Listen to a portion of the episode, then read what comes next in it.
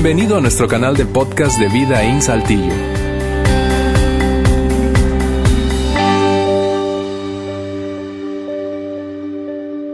Bien, muy buenos días a todos. Qué bueno tenerlos acá. Estamos en la tercera parte de nuestra serie, cómo tener lo que realmente quieres. Y esta palabra realmente es clave. Si no has estado con nosotros, eh, te ayudaría a poder escuchar podcast de, de, de Videín y este, o meterse a la página web y escuchar. Voy a ponernos al día rápidamente. Voy a poner unos slides ahí. Si no has sido parte de la serie, muy, muy, muy buena serie y vamos a aprender juntos hoy. Eh, acuérdense que estamos viendo la pregunta, ¿qué quieres?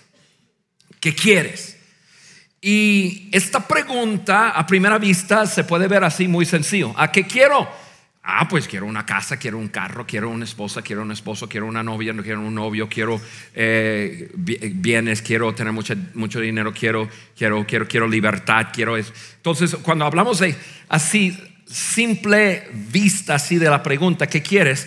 Eh, nosotros podemos pensar así rápidamente, ah, pues yo te hago la lista. Sin embargo, la misma vida nos, ha enseñado que si, si siempre obtenemos lo que queremos, al fin de cuentas nos damos cuenta cuando ya lo tenemos que realmente no es lo que queríamos. O sea, ¿cuántos alguna vez en su vida han podido eh, lograr tener algo que pensaban, ahora sí, esto me va a llenar, esto me va a hacer feliz?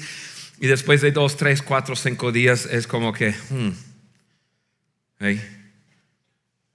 no voy a preguntar a los casados cuántos esperaban que el matrimonio les, produjera. Yo, soy un hombre felizmente casado por 34 años, sigo felizmente casado.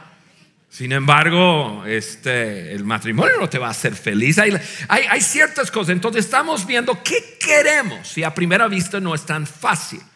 Nosotros nos dimos cuenta la semana pasada que mejor pregunta es, ¿qué quieres? Realmente. La palabra realmente tomamos un tiempo para, para mirarlo muy bien y nos llevó a hacer una mejor pregunta que es, ¿qué es lo que más valoras? ¿Qué es lo que más valoras? Y, nosotros vimos que, que, que los valores, lo que realmente valoramos, eso nos lleva a ya más cerca, en un camino más cerca a lo que realmente queremos en la vida. Y nosotros dijimos la semana pasada, jamás tendremos lo que verdaderamente queremos hasta que no descubramos lo que realmente valoramos lo que realmente valoramos. Sí, y, entonces hablamos de, de, nuestros valores. Lo que realmente valoramos, al fin de cuentas, es lo que realmente queremos. Sin embargo, la semana pasada vimos también que, ok, descubriendo lo que valoramos está bien, pero no es tan fácil como simplemente descubrir lo que valoramos, hacer una lista, ponerlo en, el espejo para verlo cada mañana, o en un cuadro, o en la recámara, y, y, ahí están los valores, entonces los vivo. La semana pasada vimos que nuestra, nuestro impulso natural choca muchas veces con lo que realmente queremos o lo que realmente valoramos. ¿Se acuerdan que que, vimos lo siguiente, lo que queremos de forma natural, o sea, el primer impulso casi siempre entra en conflicto con eso que más valoramos. Y yo di ejemplos y algunos un poco pesados y, otros ligeritos y se acuerdan del ratón y el queso, se acuerdan el ratoncito está en su naturaleza querer queso y no hay nada mal con el queso, pero si el queso está en una trampa, pues e, ese impulso natural le lleva, se acabó. Y muchas veces nuestros impulsos naturales nos lleva a eso. Y eso me llevó a, dar un ejemplo acerca de, de lo que de, Pablo, lo que escribió el apóstol Pablo, de esa lucha, de lo que quiere naturalmente, lo que realmente valora. ¿Se acuerdan? en, en el libro de Romanos, y lo pongo aquí, Pablo dijo lo siguiente, realmente no entiendo lo que hago. y qué, qué frase leer, ¿no? De la persona que escribió dos terceras partes del Nuevo Testamento.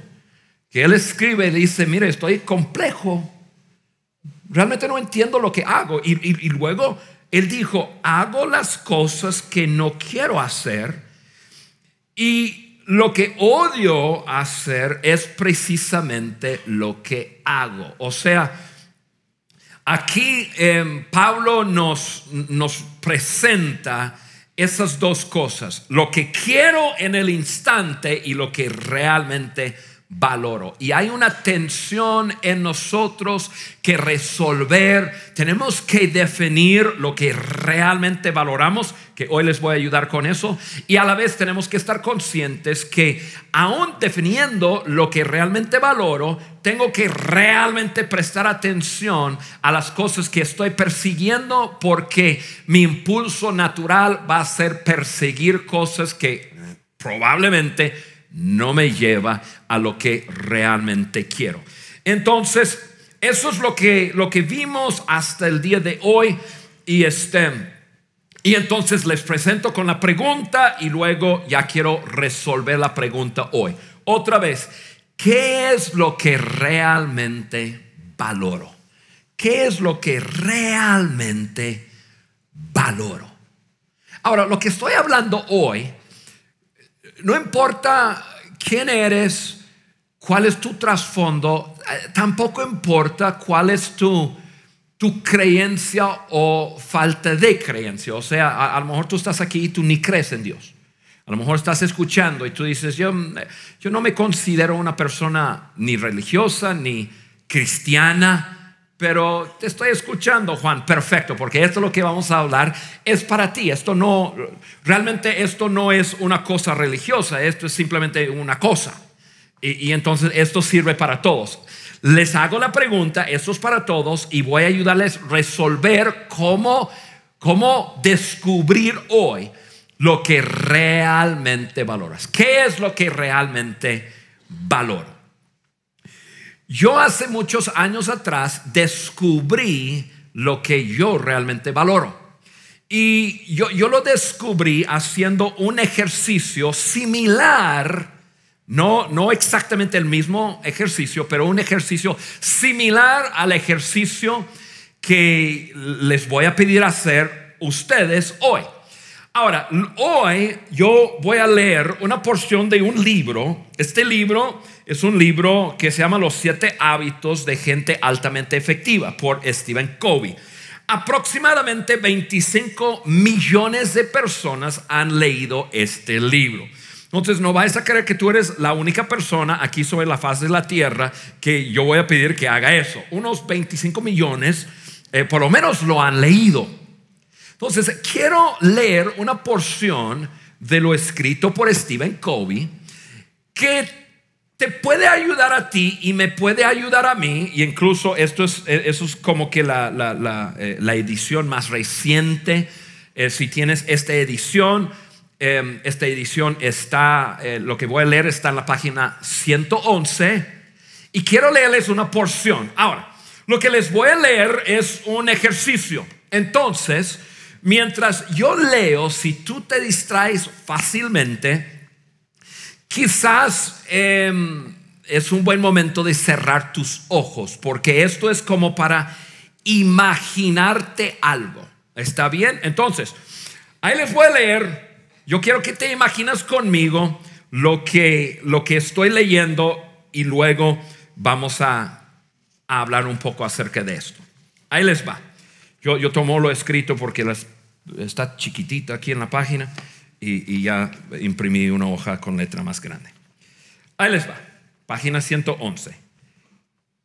Visualiza en tu mente por un momento que estás asistiendo al funeral de un ser amado. Visualízate manejando a la funeraria o a la capilla, estacionando el auto y bajándote. Al entrar al edificio puedes percibir el aroma de las flores y la música de fondo.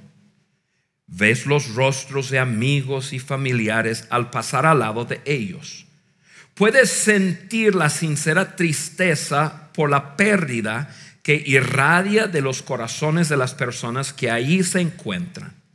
Al caminar hacia el frente por el pasillo y al acercarte al ataúd, te encuentras cara a cara contigo mismo.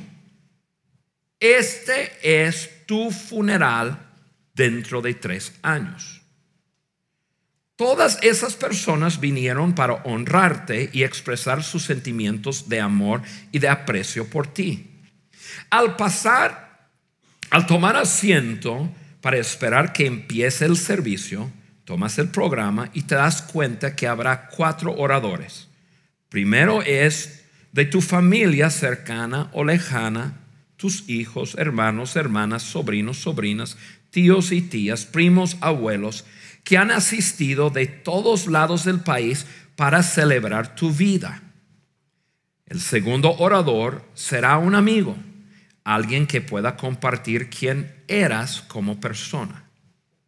El tercer orador es alguien de tu profesión o de tu trabajo. El cuarto es alguien de tu iglesia o de alguna organización en la que has prestado tu servicio. Ahora, Piensa con mucho detenimiento. ¿Qué te gustaría que cada uno de estos oradores dijera acerca de ti y de tu vida? ¿Qué tipo de esposo o esposa, padre o madre te gustaría que sus palabras le reflejaran?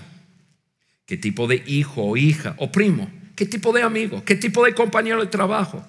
¿Qué carácter quieres que hayan visto en ti? qué contribuciones y qué logros te gustaría que ellos recordaran. Observa con atención a las personas a tu alrededor. ¿Qué diferencia te habrá gustado hacer en sus vidas? Antes de seguir leyendo, toma un tiempo y escribe tus respuestas. O sea, un, ensayo de, de nuestro funeral. Imaginarnos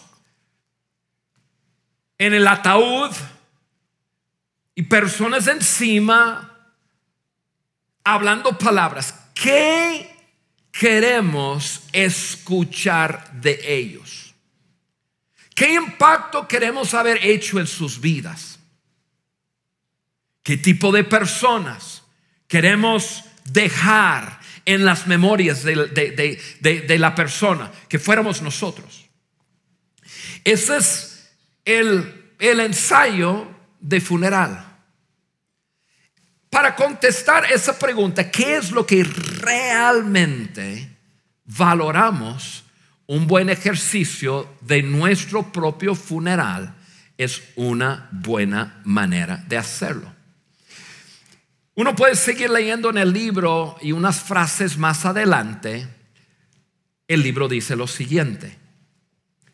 Si consideras cuidadosamente lo que quieres que se diga de ti en tu funeral, encontrarás tu definición de éxito. Y, a mí me gusta usar eh, otra palabra muchas veces cuando usamos la palabra éxito, porque muy comúnmente usamos la palabra éxito como para representar lo que hayamos logrado en nuestro negocio o en nuestra profesión, o, éxito para representar la cantidad de dinero o de prestigio o de renombre que nosotros tenemos. Y a mí me gusta intercambiar esa palabra por significado. Una vida de significado. Si consideras cuidadosamente lo que quieres que se diga de ti en tu funeral, encontrarás tu definición de significado. De lo que realmente valoras en esta vida. Y antes de terminar la reunión en, en pocos minutos, yo te voy a entregar la tarea a todos que nosotros durante la semana que entra hagamos el ejercicio de nuestro funeral. Para ayudarnos a entender lo que realmente valoramos realmente. Yo hace muchos años atrás, un poco diferente, no había leído este libro aún, pero una persona eh, me, ayudó a entender cómo hacer ese ejercicio, hice el ejercicio y me di cuenta de cuatro de mis cuatro valores, tengo cuatro, cinco más o menos, pero cuatro principales. Yo me di cuenta que a lo mejor, les voy a decir, porque a lo mejor eh, tus valores van a ser similares a mis valores, eh, yo, me di cuenta que las relaciones, las relaciones, o sea, personas, era lo que más valoraba en la vida. Mi relación con Dios, mi relación con mi esposo, mi relación con mi familia, mi relación con mis amigos y mi relación con mi generación. Lo que más valoro no tiene, que, no, no, no tiene un signo de pesos o de dólares al lado de lo que más valora, valoro es el ser humano. Y entonces mi vida tiene que caminar de acuerdo a ese valor. Otra cosa que, me, di cuenta que valoro es mi integridad. O sea que yo sea conocido. Un día cuando ya yo estoy metido en esa caja y están hablando de Juan, yo quiero que se pueda decir, pues quizás no tuvo muchos dones y talentos, pero el hombre lo que decía lo cumplía. Si, Juan te decía algo, eso lo hacía. y mi integridad. Juan cuando hacía un compromiso, eso es lo que hacía, hizo un compromiso con una mujer y ese compromiso lo vivió todos los días de su vida. O sea, e, eso es importante para mí.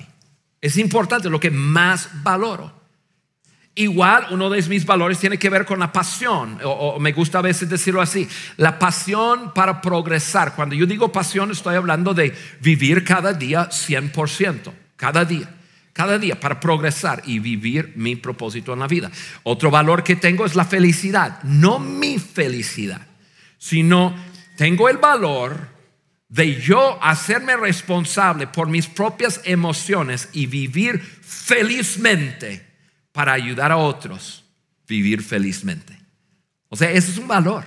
Ese es un valor. Y entonces, esos valores, y, tengo uno que otro más, pero esos valores me, me han ayudado a tomar decisiones toda mi vida. ¿Por qué? Porque yo igual que Pablo, igual que tú, yo tengo impulsos que, que, lo que quiero en el momento que no va con lo que quiero a largo plazo. Entonces, si no sé lo que quiero a largo plazo, entonces jamás, yo siempre me voy a distraer, siempre voy a perder mi camino. Entonces tuve que, que descubrir lo que realmente valoro. Y eso lo descubrí. Luego tengo que darme cuenta que mis impulsos inmediatos o naturales probablemente me desvían de lo que realmente valoro. Entonces tengo que tenerlos bien definidos y luego yo tengo que cuidar mi vida y estar seguro que estoy caminando ese camino. Ahora, esta lista me ha ayudado a tomar decisiones. Y amigos, tú y yo tomamos decisiones todos los días. Todos los días. Y, tus decisiones representan muchas veces lo que quieres en el momento y, espero que has podido descubrir, lo que valoras y que va de acuerdo. Por ejemplo, hoy en la mañana tomaste la decisión. Hoy en la mañana yo estoy seguro que la gran mayoría de nosotros, bueno, yo no pude hacerlo, pero ustedes eh, tenían que tomar una decisión. ¿Voy a la iglesia o no voy a la iglesia? No, yo no tenía opción. Si no, mi esposa me, agarra un palo y me golpea y dice, tú tienes que ir a la iglesia.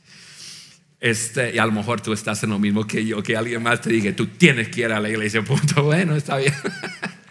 Pero tú te levantaste. Hay personas que podrían estar aquí, que nos están mirando por internet ahorita, o ni siquiera están aquí, porque se levantaron y, dijeron, este, ¿qué hago? Eh, Debo ir a la iglesia, debo llevar mis hijos a la iglesia, es un valor. Quiero que mi familia esté bien, quiero que mis hijos crezcan en las cosas importantes. También yo quiero descansar. Ah, yo quiero quedarme en pijama. No, pues hace frío, creo. Amor, hace frío. Pues.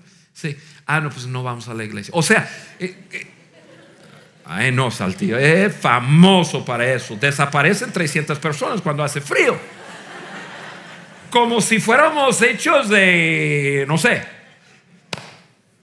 pero, pero eso, eso es ¿Te das cuenta? Tomaste una decisión basado en qué? Lo que quiero en el momento, lo que valoro. Lo que quiero en el momento, lo, lo, que valoro.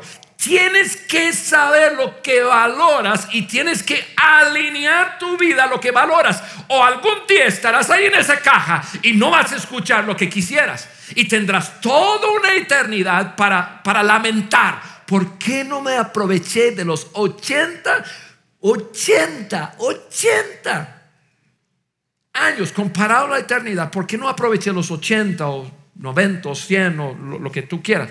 Años que estuve sobre la faz de la tierra para dejar un legado para toda la eternidad. Para tener lo que realmente quieres, tienes que descubrir lo que realmente valoras. Y luego tienes que tomar decisiones hacia eso. Ahorita regresaremos a esto.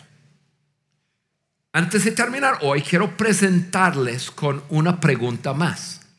Esta pregunta es un poco más allá que simplemente qué quieres o qué quieres realmente, porque eso tiene que ver con nosotros y eso tiene que ver con descubrir nuestros valores y luego alinear nuestras vidas a lo que es importante, no a lo que queremos en el momento. Eso es, ya yo creo que está quedando más claro y más claro y más claro cómo hacerlo. Y antes de terminar, les doy la tarea de, del ejército, eh, perdón, del ejercicio del funeral.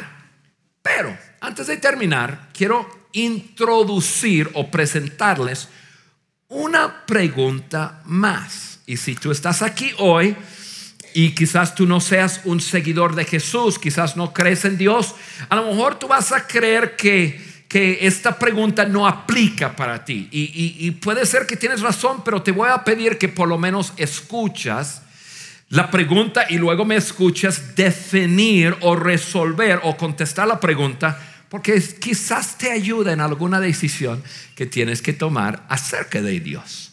Y aquí está la pregunta. Primero estamos preguntando, ¿qué, qué quieres? ¿Qué quieres realmente? Esta pregunta es la siguiente. ¿Qué es lo que Dios quiere realmente para nosotros?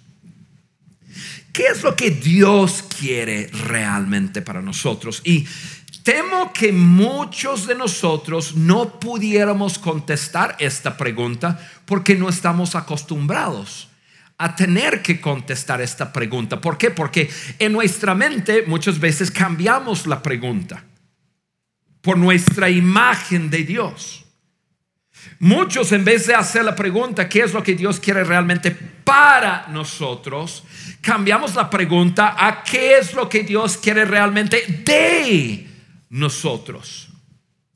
Yo no sé cómo Dios mereció ese cambio de, de su persona. Pero la gran mayoría de las personas con quien yo hablo todos los días tiene una imagen de Dios, que Dios es el, el gran gruñón del cielo, Dios es severo, Dios es duro, Dios eh, eh, está arriba mandando y, y, entonces creen que, que, Dios está, está buscando algo de nosotros. O sea, tú me vas a hacer pa. No sé qué ha hecho para merecer eso, eh, esa imagen que tenemos de Él, pero es una imagen equivocada. Y tú me preguntas, y, y y Juan, ¿cómo lo sabes? Yo lo sé porque Dios es un padre. Dios es un padre. Dios es un padre. No, no sé si, si quizás te acuerdas lo que, lo que Jesús nos enseñó. Cuando un día le pidieron a Jesús, oye, Jesús, enséñanos a orar. Y, y Jesús dice, ah, ok les, enseñó a orar. Cuando oran, oran de esta forma, sus primeras dos palabras. Padre nuestro, que estás en los cielos. O sea, Padre nuestro. O sea, Jesucristo, para, para enseñarnos cómo, cómo referirnos a ese Dios del cielo, nos presenta una forma de hablar con Él como Padre. O sea, Dios es Padre. Y no solamente es un Padre, Dios es un Padre perfecto. Es un Padre perfecto. Y yo soy un padre, yo tengo cuatro hijos, tengo seis nietos, pero yo soy un padre y quizás yo soy un, eh, no, soy un muy buen eh, reflejo de un padre perfecto, pero hay, hay algo que yo sé de un corazón de un padre, yo sé acerca de un padre. Yo no estoy esperando algo de mis hijos. Yo como, como padre, yo, yo ni siquiera soy perfecto y, y yo no yo, yo, no, yo no estoy esperando algo de mis hijos. Como padre, yo he vivido todos los días de mi vida, desde que hayan nacido mis hijos, uno tras el otro, tras el otro, tras el otro, y, y lo que mi corazón es querer algo para mis hijos. Todo lo que yo pienso, mis hijos están grandes, son adultos y, tienen sus propios hijos. Y yo todos los días que veo a mis hijos o que hablo con mis hijos, hijos o pienso en mis hijos, todos los días yo sigo con ese mismo corazón de Quiero que les vaya bien, quiero que prosperan, quiero que vivan en paz. Yo quiero que tengan todo lo, yo quiero que vivan sus sueños, todo lo que yo quiero algo para mis hijos, no de mis hijos. Y eso es lo que tu Padre celestial quiere para ti, algo para ti, no algo de ti. Y ahorita te voy a presentar una lista de lo que Dios quiere para ti. Pero primero quiero anticiparte con lo siguiente. Terminando la reunión, te voy a decir, ok, esta semana la tarea, haz el ejercicio de, tu funeral y, ya te vas a, ir listando lo que, lo, que más valores en la vida. Y esto es lo, lo que te prometo. Tu lista puede, puede ser que tu lista sea similar a la mía, relaciones, puede ser que igual tu carácter, tu integridad, puede ser que cualquier otra cosa. Pero yo te prometo lo siguiente, tu lista y la lista de Dios no están muy así distantes.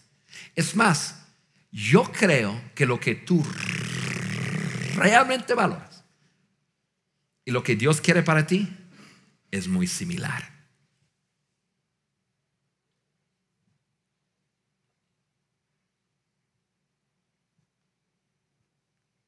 Muy similar.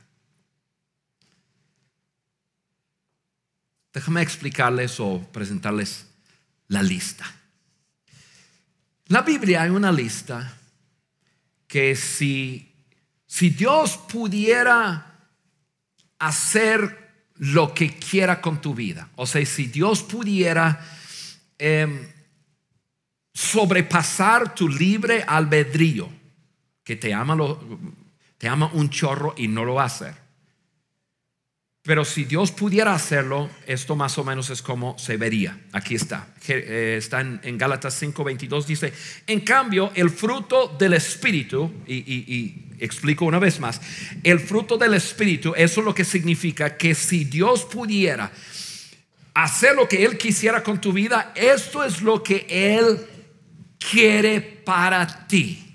Aquí les va la lista amor, alegría, paz. O sea, vamos parando porque hay nueve y, los voy a leer rápido, pero vamos parando. Yo creo que la mayoría de nosotros en nuestra lista, de alguna forma, de lo que más valoramos, vamos a tener la palabra personas o relaciones. Yo, yo, yo, nunca jamás en mi vida he estado al lado de un señor o una, una señora viejita, viejito, al punto de, ya pasar a la eternidad cuando hayan dicho, ojalá debería haber trabajado más. Debería haber eh, pasado más tiempo viajando.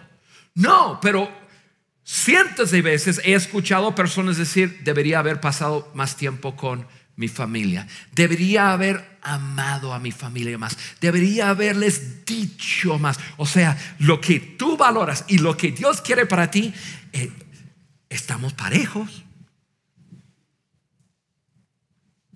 Alegría.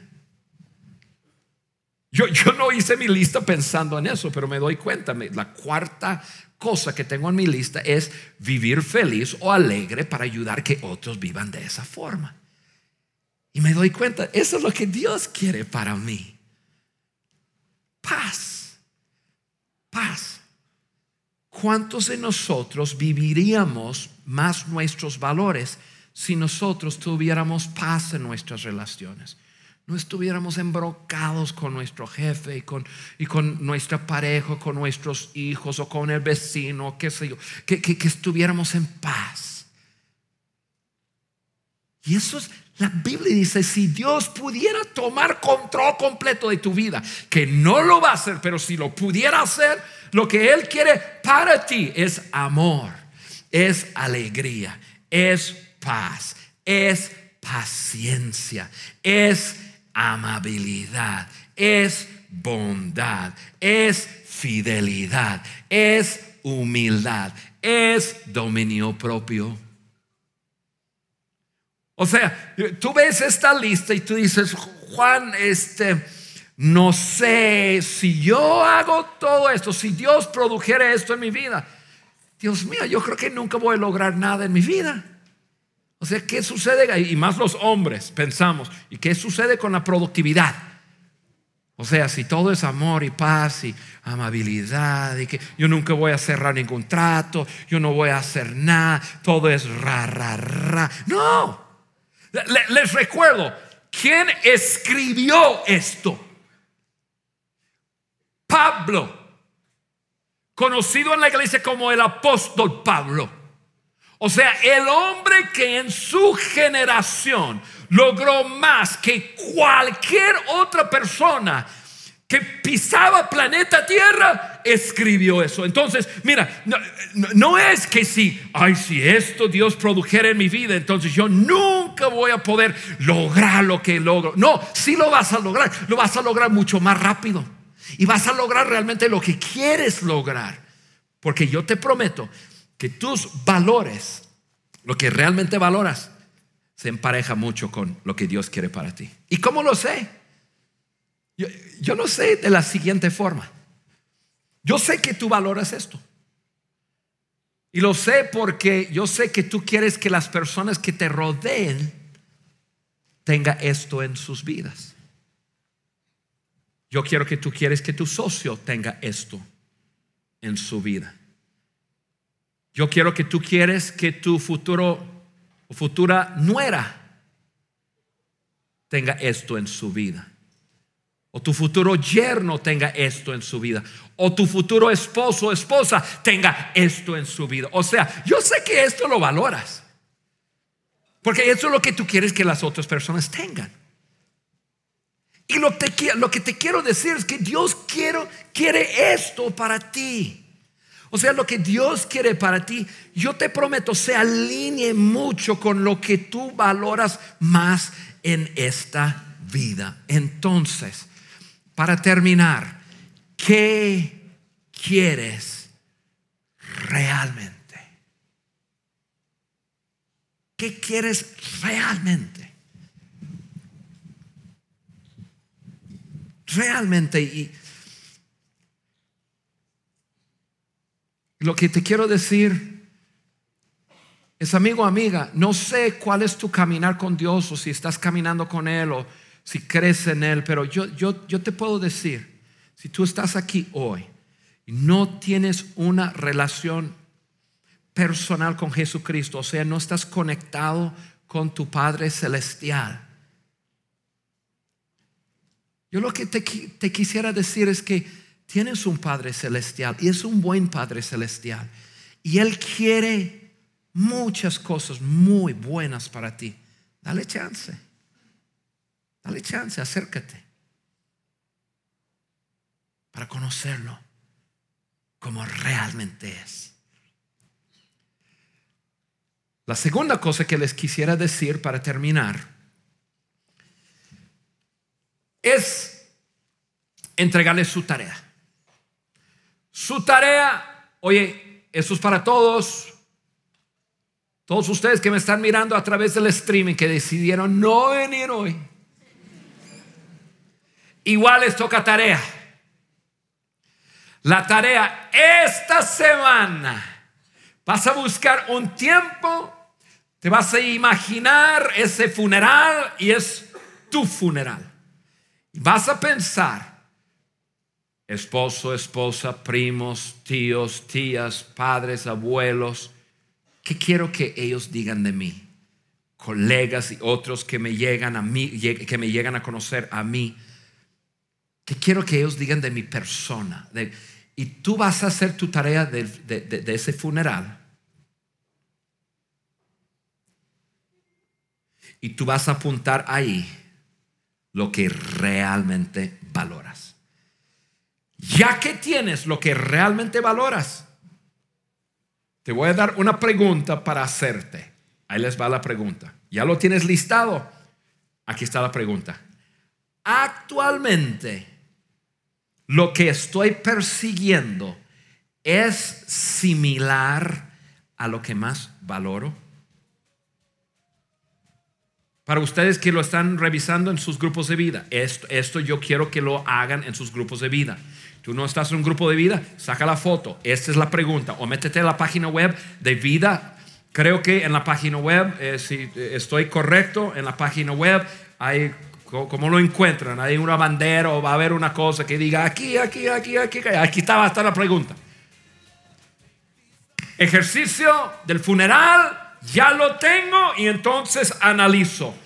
Lo que estoy persiguiendo actualmente, mi vida en este momento, ¿voy rumbo a mis valores o voy en el sentido contrario? Y ahí tú vas a comenzar a tomar decisiones para poder vivir lo que realmente quieres. Estamos entregándoles las herramientas. Ustedes decidan si las usan o no.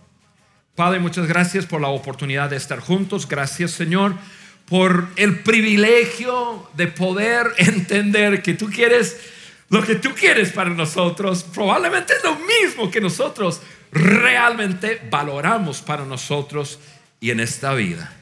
Gracias por ser tan espectacular y te amamos en el nombre de Jesús. Amén. Gracias por haber escuchado este podcast de Vida en Saltillo. Si deseas escuchar estos mensajes en vivo, te invitamos a que nos acompañes todos los domingos a nuestro auditorio. Para más información sobre nuestra ubicación y horarios, entra a vidainslt.org o síguenos en nuestras redes sociales como Facebook, Twitter e Instagram. Nos vemos la próxima semana.